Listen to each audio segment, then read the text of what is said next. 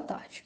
É, então, meu grupo vai falar sobre o Mistério Pascual, Nelson Mandela e as bem-aventuranças. A gente vai relacionar todos esses temas.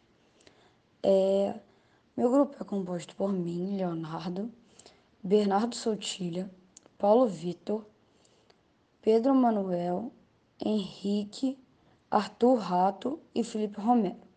É, agora eu vou começar fazendo uma pergunta para eles. É, eu gostaria de saber se alguém sabe qual a relação do Nelson Mandela e a luta dele contra o apartheid com o Mistério Pascal.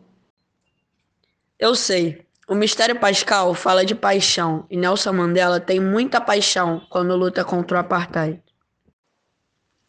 O que Nelson Mandela sabia quando lutou contra o apartheid? O que, que ele, qual era o objetivo dele?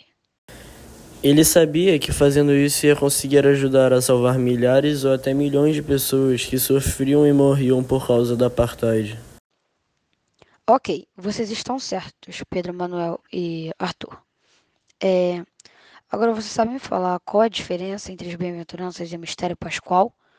Você pode falar sobre Bernardo Sotilha? Ah, Léo, posso sim. Resumindo, o mistério pascual fala sobre coisas como paixão, ascensão, morte, ressurreição, mas também fala sobre outras coisas. Então a real diferença é que as bem-aventuranças têm como principal objetivo falar e proclamar a felicidade das pessoas.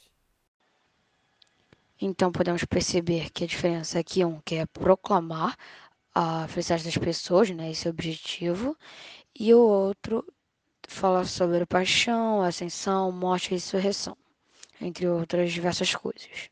Então, essa é a diferença e é assim que se conclui a segunda resposta. Agora, eu vou fazer a terceira pergunta. É, Henrique, você poderia me falar qual a relação do Nelson Mandela com as bem-aventuranças? Uma das relações é com o Nelson Mandela, se tornou presidente da África do Sul.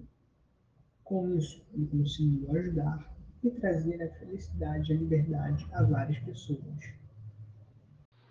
E o objetivo das bem-aventuranças é falar e proclamar a felicidade para todos, algo que Nelson Mandela fez quando se tornou presidente da África do Sul. Ok, então agora se encerra nosso podcast. Essas é eram nossas perguntas e respostas, que foi a nossa proposta para esse podcast. Espero que vocês tenham gostado, aprendido com isto.